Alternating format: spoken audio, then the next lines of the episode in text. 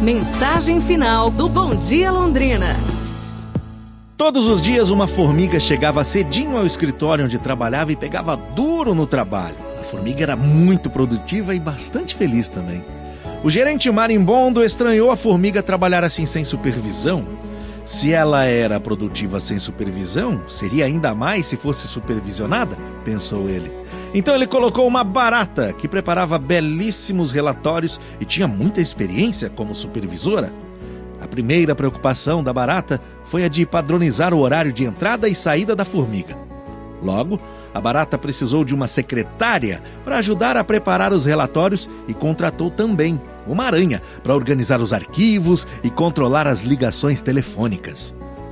O marimbondo ficou encantado com os relatórios da barata e pediu também gráficos com indicadores e análises das tendências que eram mostradas em reuniões. A barata então contratou uma mosca e comprou um computador com impressora colorida e tudo.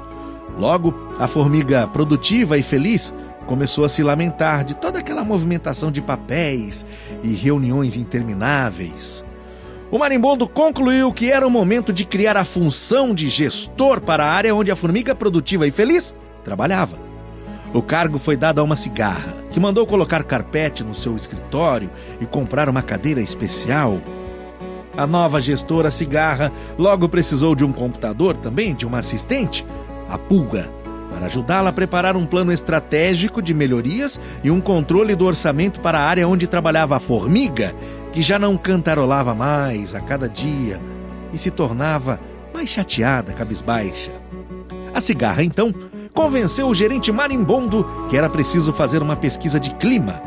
Mas o marimbondo, ao rever as finanças, se deu conta de que a unidade na qual a formiga trabalhava já não rendia como antes. Então ele contratou a Coruja, uma prestigiada consultora muito famosa, para que fizesse um diagnóstico da situação. A Coruja Ali permaneceu por três meses nos escritórios, emitindo volumosos relatórios e o último que concluía: há muita gente nesta empresa. E adivinhem só, quem o marimbondo mandou demitir? A formiga, claro. Afinal de contas, ela andava muito desmotivada e aborrecida, não é? É isso, pessoal, para refletir. Amanhã a gente se fala. Um abraço, saúde e tudo de bom!